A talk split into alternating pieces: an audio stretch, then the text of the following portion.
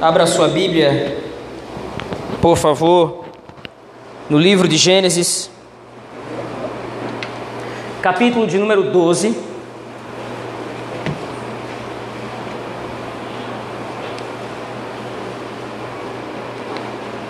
Meditaremos nesta noite dos versos ou versículos de 10 a 20.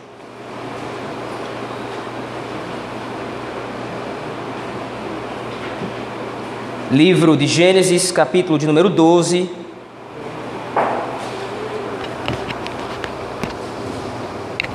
Versículos de 10 a 20. Assim diz a palavra do Senhor nosso Deus: Havia fome naquela terra. Desceu, pois, Abrão ao Egito para aí ficar, porquanto era grande a fome na terra. Quando se aproximava do Egito, quase ao entrar, disse a Sarai sua mulher: Ora, bem sei que és mulher de formosa aparência. Os egípcios, quando te virem, vão dizer: É a mulher dele, e me matarão, deixando-te com vida.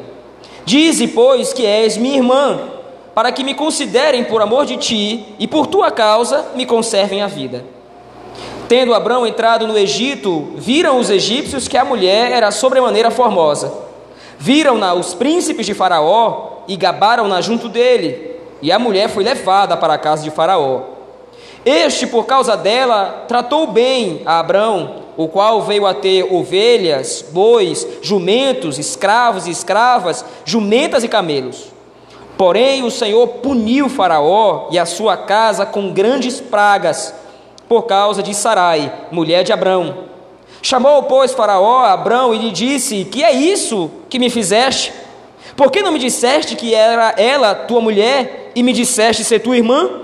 Por isso a tomei para ser minha mulher. Agora, pois, eis aí, eis a tua mulher, toma e vai-te. E Faraó deu ordens aos seus homens a respeito dele, e acompanharam-no a ele, a sua mulher e a tudo que possuía. Amém, irmãos. Vamos orar ao Senhor nosso Deus nesse momento. Pai Santo e Justo, nós oramos a Ti nesta noite, Senhor, clamando e pedindo que o Senhor seja favorável a nós, iluminando-nos o entendimento e o coração, a fim de compreendermos a Tua palavra lida. Aplica, Senhor, a Tua palavra ao nosso coração Pastoreia-nos, exorta-nos, consola-nos, repreende-nos, para a glória e louvor do teu nome. É assim que nós oramos, no nome santo e bendito de Jesus Cristo, teu Filho. Amém. Meus irmãos, nós temos visto já desde o começo do capítulo 12 o quanto o Senhor tem estruturado e tem demonstrado as suas intenções para com o seu povo através da história de Abraão.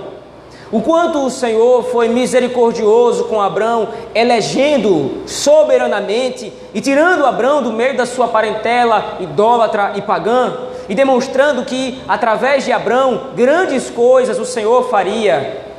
A principal delas seria a criação, a formação de todo o povo de Deus. Mas muito mais do que isso, da descendência do próprio Abraão, o Senhor promete que viria o Redentor, viria o Messias. Essa, sem dúvida, é a maior das promessas que o Senhor Deus faz a Abraão, porque através dessa promessa, todas as outras ganham força, ganham ênfase, visto que é através do descendente prometido, que sabemos ser o Senhor Jesus Cristo, ele obtém a salvação e a redenção, qual foi prometida desde Gênesis 3,15. Mas nós também temos visto, meus irmãos, que a narrativa de Abraão não é uma narrativa comum ou uma narrativa qualquer.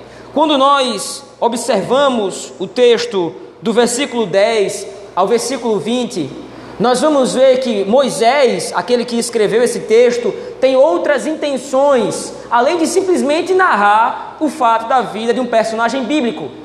Moisés tem em mente fazer o paralelo entre Abraão ou Abrão e o próprio povo de Israel. Ou seja, a história e a narrativa que se segue de Abraão até o capítulo 25 e daí em diante diante de todos os patriarcas, Isaac e Jacó, que descendem dele, vão servir como um modelo para a história de todo o povo de Deus. Por isso, nessa noite, nós vamos compreender esse texto do capítulo 12, versos de 10 a 20, à luz do paralelo que Moisés está estabelecendo com a história do povo de Israel, de maneira específica com a história do povo de Israel, enquanto na saída de Canaã, através de Jacó, e na chegada do povo de Israel ao, Egito e no Êxodo.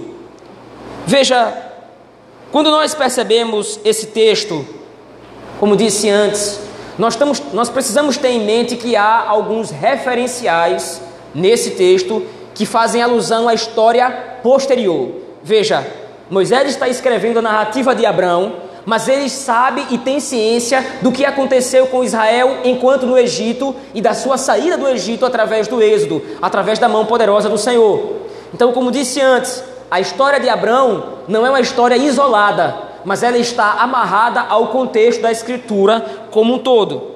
Então, nessa noite, nós vamos perceber quatro paralelos entre a história de Abraão e a história do povo de Israel, e qual é então a exortação que Moisés e o Espírito Santo estavam aplicando sobre o povo de Deus, que também nos serve como aplicação para os nossos dias hoje.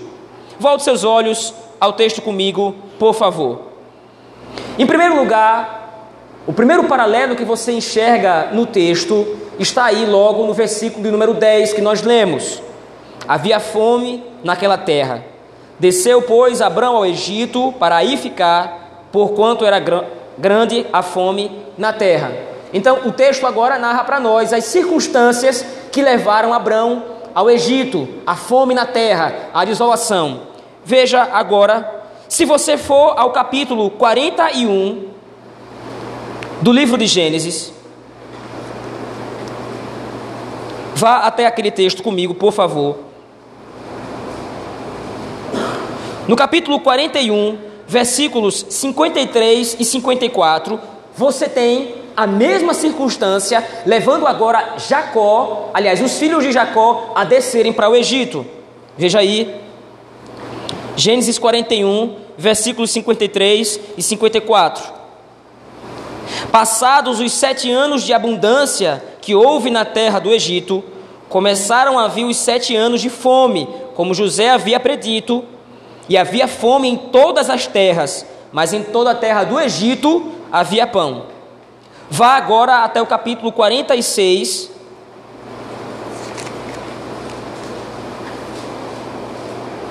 Versículo 1.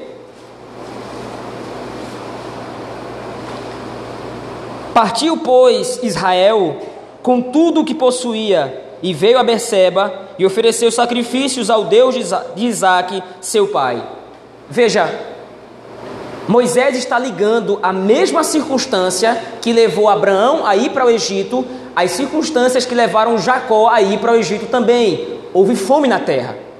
Veja, todo um cenário é preparado e é estruturado por Deus para que os seus planos redentivos eles entrem em ação.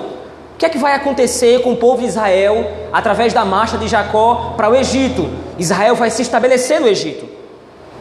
E através do estabelecimento de Israel no Egito, o Senhor Deus vai mostrando as suas intenções de redimir o seu povo. Porque o povo de Israel, depois da chegada de Jacó no Egito, passa lá 430 anos, mas sendo escravo do Egito, como nós veremos posteriormente. Mas agora o ponto paralelo entre as histórias é que houve uma migração por causa da fome, tanto de Abraão quanto do povo de Israel. Então você tem aqui o primeiro paralelo que liga as duas histórias. O segundo paralelo agora é exatamente o surgimento de um antagonista. O que é um antagonista? É alguém que está contra o protagonista da história. O personagem principal dessa narrativa é Abraão. Então agora você tem o segundo paralelo, que é o surgimento de um inimigo, de um adversário contra Abraão e, naturalmente, respectivamente, contra o Senhor. Volte lá ao texto do capítulo 12 de Gênesis, versículos 14 e 15. Tendo Abraão entrado no Egito, viram os egípcios que a mulher era sobremaneira formosa. Viram-na os príncipes de Faraó e gabaram-na junto dele, e a mulher foi levada para a casa de Faraó. Veja, por que que Faraó aqui ele está sendo destacado no texto como o inimigo? Se você se lembrar, no capítulo 11, no versículo 31, no versículo 30, é dito que Sarai era estéril. Essa informação, como nós vimos no domingo retrasado, esta informação ela não está solta no texto. Por que é que Moisés aqui faz um comentário destacando que Sarai era estéril? É porque é através dela que os planos redentivos do Senhor vão ser executados, dando a Abraão um filho, Isaque, que é aquele que prefigura Cristo, que é aquele que aponta para o cumprimento de todo o povo de Deus até chegar em Cristo. Então, Sarai era o instrumento, o objeto através do qual Deus a usaria para o cumprimento dos seus planos. Só que agora, Faraó se levanta como adversário, porque aí ele vê Sarai e a toma para ser a sua esposa, a toma para ser a sua mulher. Veja, nós sabemos bem que a causa de Faraó ter tomado Sarai como sua esposa é a incredulidade de Abraão, como nós veremos já já em seguida.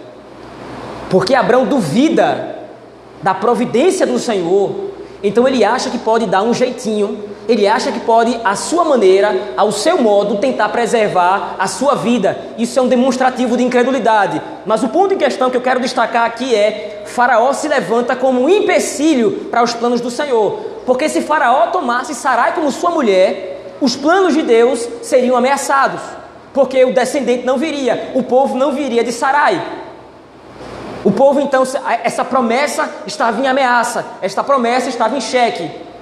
Mas veja, além disso, na narrativa de Gênesis, o motivo de Faraó se levantar como adversário está ligado ao que Faraó significa à luz do texto de Êxodo. Veja lá agora seu, na sua Bíblia, por favor, vá até o livro de Êxodo, capítulo de número 1.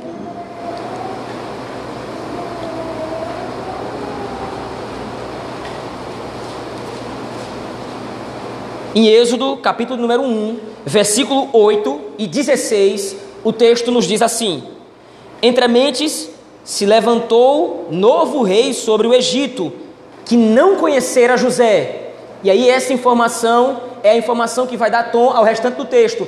Esse faraó que se levanta no Egito não conhece a história do povo de Deus, não conhece como é que Israel foi parar no Egito. Ele pode até saber os dados históricos, mas eles não têm empatia pelo povo de Deus. Veja aí agora o versículo 16 do capítulo 1 de Êxodo. O próprio rei do Egito, o próprio Faraó, diz assim: Quando servirdes de parteira as hebreias, examinai. Se for filho, matai-o. Mas se for filha, que viva. Qual é o ponto em questão aqui? Faraó está aqui também sendo um inimigo do Senhor. Porque nós sabemos que através da, através da história bíblica, quando, Moisés, quando o faraó se levanta para tentar impedir que mais meninos nasçam em Israel, ele está sendo usado como instrumento do adversário, como instrumento de Satanás, para impedir que o Redentor venha para a libertação do povo. Então veja, você tem Faraó em Gênesis capítulo 12, sendo um empecilho e um inimigo dos planos do Senhor, uma ameaça aos planos de Deus, quando ele quer impedir que o Redentor venha através de Sarai quando toma por sua esposa. E você tem o mesmo faraó, ou você tem o papel do faraó, em Êxodo, no capítulo 1, também sendo inimigo do Senhor. Então Moisés, mais uma vez, está unindo aqui as duas histórias. Mas veja ainda, há uma terceira, um terceiro aspecto da união das duas histórias é a incredulidade de Abraão. Nós vimos no domingo passado o quanto o Senhor foi misericordioso com Abraão, prometendo que ele seria a sua herança. Veja, a ordem do Senhor para Abraão é direta: você vai sair da sua terra, você vai sair da sua parentela, porque eu sou a sua herança. Você vai renunciar a todos os bens e toda a riqueza que você tem, toda a herança que você possui, você vai renunciar a tudo isso, porque eu sou a sua herança. Eu vou fazer de você uma grande nação. Ou seja, o compromisso pactual de Deus com Abraão era de que o Senhor providenciaria a sobrevivência e a existência de Abraão de maneira abençoada. Isso foi garantido por Deus nos versículos de 1 a 3. No versículo 4 desse capítulo 12, Abraão dá uma resposta de fé. Abraão parte, Abraão obedece ao Senhor. Mas veja, apesar dessa demonstração de fé em Deus, apesar desse salto de confiança em Deus, porque ele parte, nós vimos isso, o autor aos Hebreus vai interpretar essa partida de Abraão e vai dizer: olha, ele partiu para uma terra que ele nem conhecia, porque ele creu no Senhor. Fato. Mas veja, a despeito de todas as promessas de Deus, a despeito de tudo aquilo que o Senhor havia falado para ele, agora no capítulo 10, no capítulo 12, em seguida, a partir do versículo 10, ele é incrédulo. Por quê? Porque ele agora está arrumando para o Egito por causa da fome, mas ele tem em mente um problema que poderá ser causado, ele não tem certeza, mas tendo em vista a ansiedade do seu coração, ele talvez possa ser vítima dos egípcios que vão cobiçar a sua mulher. A postura mais coerente, tendo em vista os versículos de 1 a 4 do capítulo 12, era que Abraão descansasse na providência de Deus. O Senhor prometeu que seria comigo. O Senhor prometeu que seria minha herança. O Senhor prometeu que seria o meu protetor. Então eu estou indo agora para o Egito por causa da fome, mas o Senhor será comigo lá. O Senhor vai me proteger. Mas ao invés disso, Abraão é incrédulo. E a atitude incrédula de Abraão o expõe a sua esposa a um perigo muito maior, porque Abraão, mesmo sem saber, ele está pecando contra os propósitos do Senhor. Veja, qual é o paralelo com a história de Israel? Israel também foi incrédulo. Versículos de 1 a 3 do capítulo 12, Deus entra em aliança com Abraão e lhe promete bênçãos, lhe promete ser a sua herança promete ser o seu protetor, promete ser o seu provedor. Israel também viu Deus entrando numa aliança com o povo. O povo de Israel foi testemunha de que Deus estava em determinado momento se comprometendo em cumprir a sua aliança. Você vê isso em Êxodo capítulo 20, Êxodo capítulo 19. O Senhor está lá claramente prometendo: Eu sou o seu Deus que te tirei da terra do Egito, da casa da servidão. E então ele dá também ordens para o povo de Israel, assim como deu ordens para Abraão, garantindo o seu compromisso de aliança. Mas mesmo Deus se comprometendo com o povo, Israel foi incrédulo. Mesmo Deus dizendo que providenciaria todo o sustento do povo, guiando o povo até uma terra que mana leite e mel, Israel foi incrédulo não creu no Senhor. Você tem então o terceiro paralelo aqui, a incredulidade de Abraão e a incredulidade do povo de Israel. Mas agora você tem então um quarto paralelo. Veja aí, volte lá ao texto de Gênesis capítulo 12. Mesmo diante da incredulidade de Abraão, mesmo diante da dureza do coração de Abraão, o Senhor demonstra a fidelidade à sua aliança. E como é que Deus faz isso? Ele pune Faraó. Veja aí o versículo 17. Porém, o Senhor puniu Faraó e a sua casa. Mas veja, não está registrado no texto que o Senhor puniu Faraó simplesmente com a morte. O Senhor não puniu o Faraó simplesmente com a falta de prosperidade, ou com pobreza, ou coisa do gênero. O Senhor pune Faraó de uma maneira muito específica. Ele pune Faraó com pragas. Veja aí a continuação do texto. Porém, o Senhor puniu a Faraó e a sua casa com grandes pragas. Veja, quando você vai até o livro do Êxodo, volte lá mais uma vez, por favor. Êxodo no capítulo 3, no versículo 20, é exatamente a mesma, é o, é o mesmo modo operante através do qual Deus vai agir agora em relação ao faraó do Egito na época do povo de Israel. Veja lá, Êxodo capítulo 3, versículo 20. Portanto, estenderei a mão e ferirei o Egito com todos os meus prodígios que farei no meio deles, depois vos deixará ir. Então você tem agora o quarto paralelo é entre o Senhor punindo Faraó por causa de Abrão com pragas e punindo Faraó com pragas por causa do povo de Israel. Mas ainda o último paralelo ligado a esse é o que vai acontecer em seguida. Veja aí, no verso 20 de Êxodo, capítulo 12. E Faraó deu ordens aos seus homens a respeito dele, e acompanharam-no, a ele, a sua mulher, e aí o texto vai, vai acrescentar agora, e a tudo que possuía. Porém, quando nós vemos no versículo 14, por causa de toda a situação que aconteceu, mesmo diante da incredulidade de Abraão, o Senhor abençoou o seu servo. Porque no versículo 14 é dito: tendo Abraão entrado no Egito, aliás, no versículo 16: Este, por causa dela, tratou bem Abraão, o qual veio a ter ovelhas, ou seja, ele está no Egito. E enquanto ele está no Egito, ele é multiplicado, os seus bens são multiplicados, ele é acrescido de bens. Veja, Abraão está no Egito e agora ele sai do Egito mais rico do que quando entrou. Ele sai mais rico, mais abençoado do que quando entrou no Egito. Veja, agora volte para o texto de Êxodo mais uma vez. É exatamente o que o Senhor promete ao povo de Israel. Veja aí, capítulo 3, versos 21 e 22. Eu darei mercê a este povo, aos olhos dos egípcios, e quando sairdes, não será de mãos vazias. Cada mulher pedirá à sua vizinha e à sua hóspeda joias de prata e joias de ouro e vestimentas, as quais poreis sobre vossos filhos e sobre vossas filhas, e despojareis os presbíteros, os egípcios.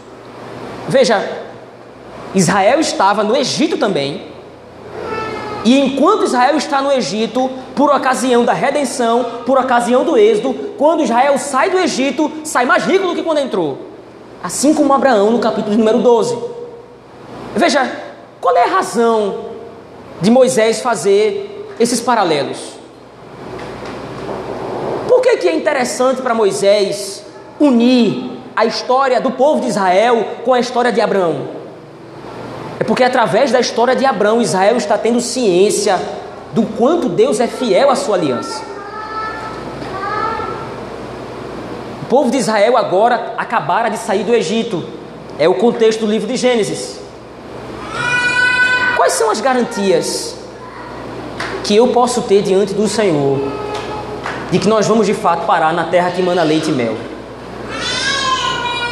Quais são as garantias que o Senhor me dá de que aquilo que ele prometeu de fato será cumprido. Aí Moisés diz: olhem para a história, o começo da história de vocês. O Senhor prometeu a Abraão que faria dele uma grande nação, e vocês são o cumprimento da promessa que o Senhor fez lá atrás. O Senhor prometeu a Abraão que ele seria a sua herança, ele foi para o Egito, ele foi habitar na terra inimiga, numa terra adversária. E o que foi que aconteceu? Por causa da fidelidade do Senhor, a sua aliança, Abraão enriqueceu no Egito. Vocês saíram do Egito mais ricos do que quando entraram. Vocês estão saindo do Egito agora com prata, com ouro. Vocês espoliaram os egípcios, os egípcios, vocês foram vitoriosos. A história de Abraão é a história de vocês. Mas, pastor, qual é o paralelo? A história de Abraão é a história de Israel, e a história de Israel é a história da igreja do Senhor. Afinal de contas, nós precisamos agora levar em consideração um terceiro personagem nessa narrativa. Um personagem que não aparece no texto, mas que aparece na história da redenção a igreja do Senhor. Ora, foi o Senhor que nos prometeu que Ele seria a nossa herança. Foi o Senhor que nos prometeu que Ele seria o nosso protetor e o nosso provedor. Foi o Senhor que prometeu que vai nos levar a Canaã celestial. Os três personagens estão unidos numa mesma história, na mesma narrativa. E qual é o teor dessa história? Qual é a moral da história no final das contas? O Senhor é fiel à sua aliança, preservando o seu povo. Mas veja,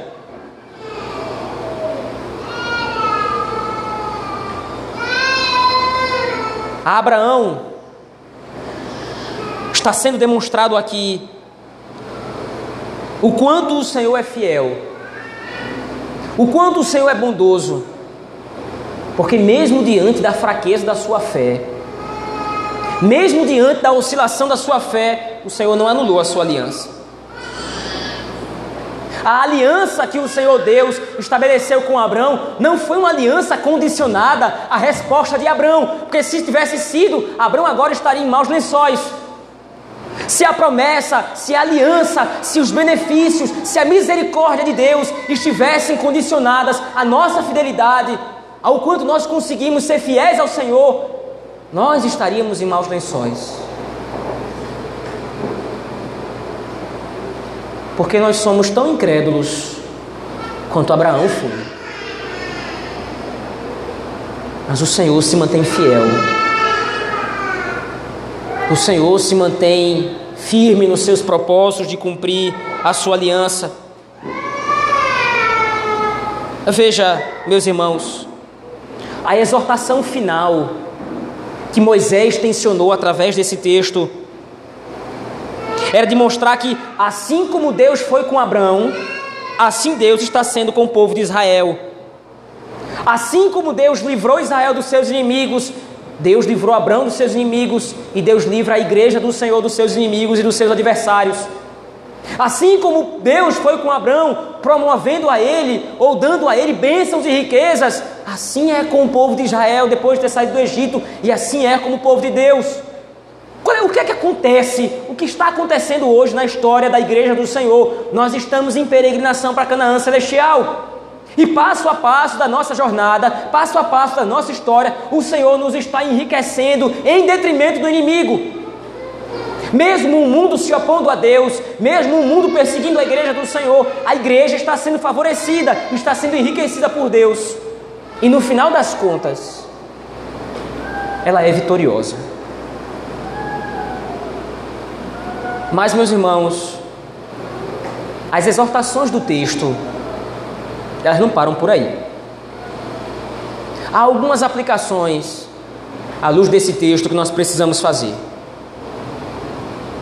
A primeira delas, como o próprio texto mostra, é que nós devemos vigiar o nosso coração.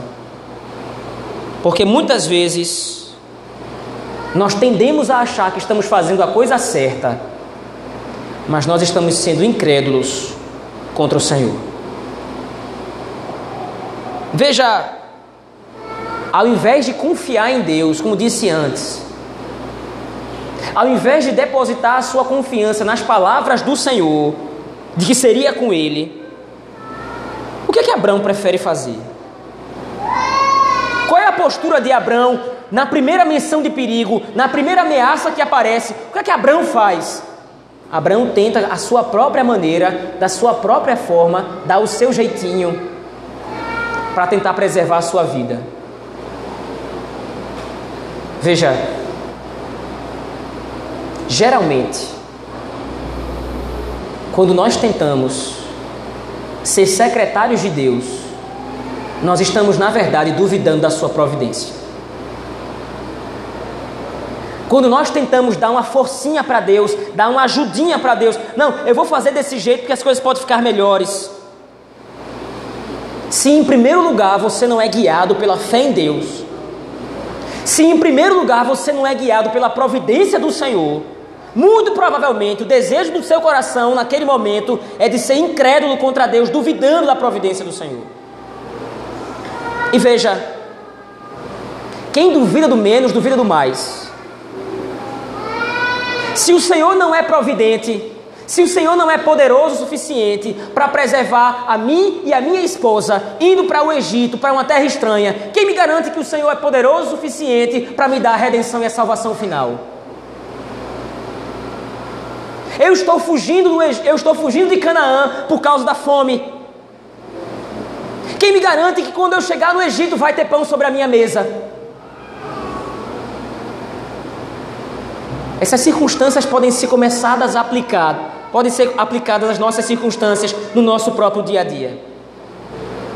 Quando nós duvidamos da providência de Deus nas coisas pequenas, nós estamos declarando que duvidamos do Senhor com relação à salvação. Porque se o Senhor não pode o mínimo, como vai poder o mais? Se o Senhor não pode me sustentar com o pão nosso de cada dia, como nós vimos hoje pela manhã, quem me garante que Ele vai poder de fato garantir que eu vá para a morada eterna no final dos tempos? Se o Senhor não garante a minha subsistência nesse mundo através de fornecimento de necessidades ou do atendimento de necessidades materiais, quem me garante que o céu de fato é meu? Quando nós somos incrédulos, quando nós somos descontentes, nós não estamos sendo descontentes somente com a vida aqui. Nós estamos sendo descontentes e incrédulos com a possibilidade de sermos salvos no dia vindouro. Veja o perigo que rondava o coração de Abraão, o qual ele não se deu conta é de que, mesmo tomando uma iniciativa torta e troncha, mas às vistas de Abraão fazia completo sentido. Se eu for para o Egito, chegando lá, é possível que aqueles homens cobissem a minha mulher e me matem para ficar com ela. Então, Sarai, faça o seguinte: você diga que você é minha irmã, porque aí vai ficar com vida você e eu. Qualquer pessoa poderia, estranhamente, não conhecendo o texto, qualquer pessoa poderia aplaudir o gesto de Abraão. Ele está pensando na esposa. É bem verdade que é um ato hediondo, é um ato difícil de ver como certo, mas ele está pensando na, na providência da esposa, na segurança da esposa. Não, ele está duvidando da aliança. Mas era uma coisa material. Mas era uma coisa aparentemente pequena. Os nossos menores atos, as nossas mais simples atitudes, os nossos mais singelos pensamentos, palavras ou ações podem esconder por trás uma grande desconfiança da mão providente do Senhor. E muitas vezes nós tentamos falsificar nossa incredulidade com atos de aparente justiça. Mas eu estou pensando na minha segurança eu estou pensando no meu futuro. Eu estou pensando na circunstância, na situação da minha família. Eu estou pensando no sustento do meu lar, da minha esposa, dos meus filhos. Tudo que não é feito por fé é pecado. Qual é o ponto do texto? Deixa-se de acreditar na redenção. Deixa-se de acreditar na providência. Nós lemos aqui essa noite. Os fios de cabelo da nossa cabeça estão todos contados. Um pardal que vale pouco, ainda assim só cai se for vontade do Senhor. Por que duvidar? Por que ser incrédulo? É a tendência natural do coração. Mas foi dado para nós o poder de, no Espírito Santo, combater essa tendência natural. Nos foi dado pelo poder do Espírito conhecimento da aliança que o Senhor Deus fez com Cristo, a aliança que nos garante a redenção. Mas a aliança que Deus fez com Cristo não garante somente a salvação do juízo final, garante a subsistência nessa vida. Então, quando nós cremos em Cristo, cremos na salvação, cremos na redenção, nós estamos crendo que Deus é providente para nos dar a vida eterna e a vida neste mundo também. Se eu duvido do menos e, consequentemente, duvido do mais, se eu creio no mais, creio também no menos. Mas veja, em segundo lugar, nós cantamos nesta noite o cântico 68 do nosso cenário. E a terceira estrofe do cântico diz exatamente assim: Bem sei que nas preces eu posso buscar-te, jamais dessa bênção na vida descrevi, contudo, é possível que eu dela me afaste. Por isso, Senhor, eu preciso de Ti. Eu espero que a declaração que nós fizemos nessa noite através desse cântico não tenha sido da boca para fora. Porque Deus, e em segundo lugar, essa é a nossa aplicação, Deus se vale até mesmo dos nossos fracassos para nos mostrar que nós não pertencemos a esse mundo. Veja, quando você olha para o texto lá de Gênesis capítulo 12, no versículo 18, é Faraó que chama Abraão. Depois de tudo acontecido, depois de Faraó quase ter tomado Sarai por esposa, então agora Faraó, tendo sido alertado, provavelmente por ela mesma, chama agora Abraão e diz: Olha, o que foi que você fez? É o inimigo exortando o filho de Deus. Faraó é inimigo, Faraó é adversário, não é eleito do Senhor, estava ameaçando os planos de Deus, mas Deus estava usando Faraó como um instrumento para exortar Abraão: pare de ser incrédulo. Você não pertence a esse mundo para amar as coisas daqui. Deus estava usando o próprio fracasso de Abraão para mostrar para ele o quanto a fé de Abraão ainda era débil. Uma fé muito grande, mas não tão grande a ponto de vencer a pecaminosidade do seu próprio coração. Uma fé profunda, porque ele sai da sua terra indo para outra que ele nem conhecia, nem tinha ouvido falar mas uma fé não tão profunda assim para protegê-lo das armadilhas do seu próprio coração enganoso. Se nós fôssemos depender, como disse antes, da potência da nossa fé em relação a nós mesmos, se nós fôssemos depender da força do nosso braço, da nossa santidade, da nossa justiça para obter de Deus algum favor, nós já estaríamos ardendo no inferno. Mas veja, a nossa fé é fraca. A nossa fé é uma fé débil. É uma fé muitas vezes superficial, mas é fé. Manqueja, tropeça, cai, se esfacela no chão, duvida, mas é fé. Mesmo nas nossas quedas, mesmo na nossa incredulidade, mesmo quando nós falhamos, pecando contra o Senhor, fazendo pouco caso da obra da redenção, mesmo quando nós damos as costas para a cruz de Cristo, ignorando o seu sofrimento por nós, ignorando sua dor, ignorando tudo o que ele passou para nos dar redenção, mesmo quando nós damos as costas para isso, o Senhor nos ensina através disso: veja, você é débil, você é fraco, se você confiar nas forças do seu próprio braço, você vai cair. Confie em mim.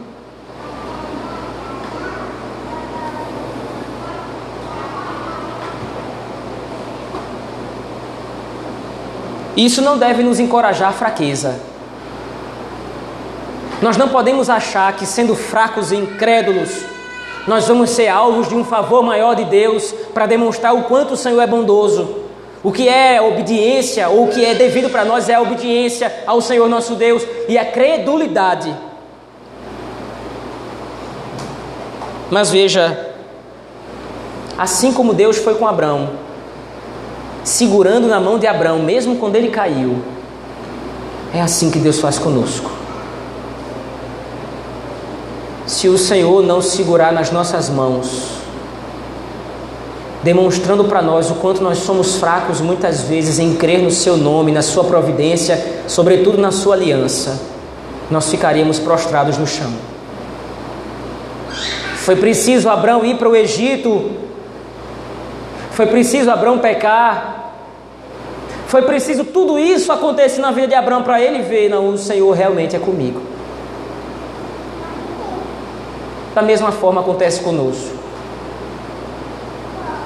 Nossa confissão diz exatamente isso. Os nossos pecados são usados por Deus muitas vezes para nos humilhar diante do Senhor, nosso Deus. Porque através dos nossos próprios métodos, assim como Abraão, tudo que nós vamos conseguir é pecado, rebelião e castigo da parte de Deus. Mas em terceiro e último lugar, meus irmãos, Assim como nós vimos os paralelos entre a história de Abraão e a história do povo de Israel, Deus nos exorta a confiar no cumprimento das suas promessas, porque Ele é o autor e consumador da nossa fé. Israel está no deserto. E quando Israel olha para frente, tudo que o povo de Israel enxerga é areia, sol escaldante e perigos no caminho. Nações inimigas estão no percurso e podem querer nos matar.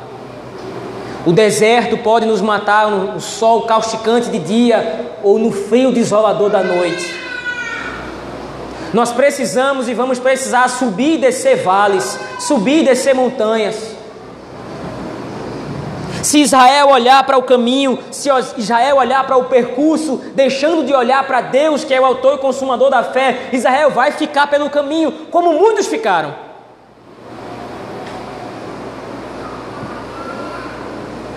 Os nossos olhos não estão no percurso difícil, os nossos olhos estão em Cristo.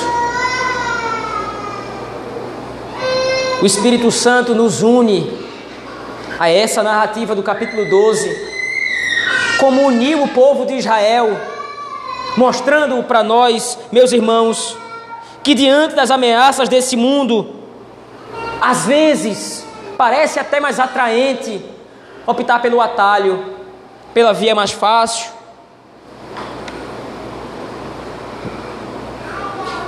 Nós vivemos num mundo com incertezas políticas, nós vivemos num mundo com caos econômico. Nós vivemos num mundo onde a igreja enfrenta perseguição ideológica. Tudo nesse mundo é hostil ao povo de Deus. Mas o Senhor, Deus de Abraão, Deus de Israel, é o nosso Deus. Aquele que foi fiel à sua aliança fazendo Abrão peregrinar na terra de Canaã, que daria posteriormente ao povo de Israel. Aquele que fez o povo de Israel peregrinar na terra de Canaã até tomar posse da terra. É o mesmo Deus que está peregrinando juntamente conosco ao longo do percurso árduo desse mundo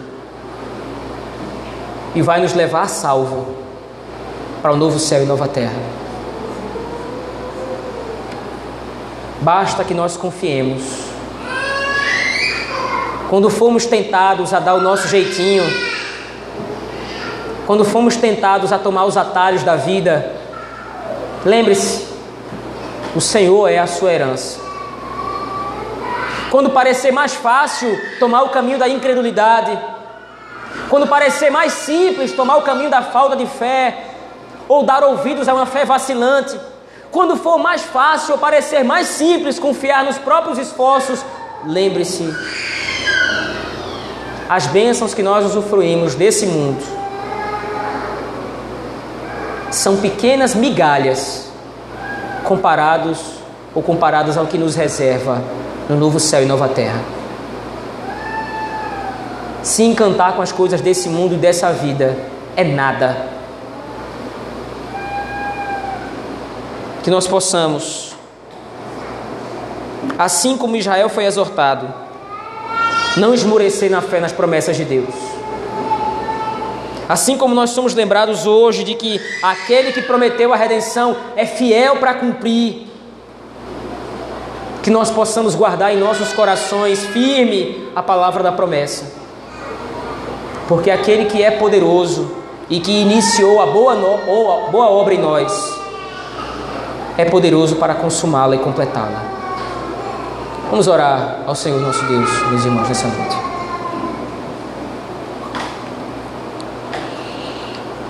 Senhor nosso Deus, Pai de nosso Senhor Jesus Cristo, obrigado, Senhor, pela pregação da tua palavra. Obrigado por nos ter mostrado que as circunstâncias desse mundo muitas vezes nos levam à peregrinação. Obrigado muitas vezes, Senhor Deus, por nos mostrar que temos inimigos nesse, nesse mundo. Inimigos que desejam se levantar contra os teus propósitos, se levantar contra os teus planos. Obrigado, Senhor, porque muitas vezes na nossa incredulidade e falta de fé, o Senhor ainda nos sustenta. Obrigado, Senhor, por nos mostrar que os inimigos que se levantam contra a tua igreja e contra o teu povo perecerão. Obrigado por nos mostrar que o final do percurso é mais glorioso do que o começo. Obrigado por nos mostrar que quando terminar toda a peregrinação nesse mundo, estaremos mais ricos do que quando começamos. Se nós oramos no nome poderoso e bendito de Jesus Cristo, teu Filho, pelo poder do Espírito Santo, a Deus o Pai. Amém.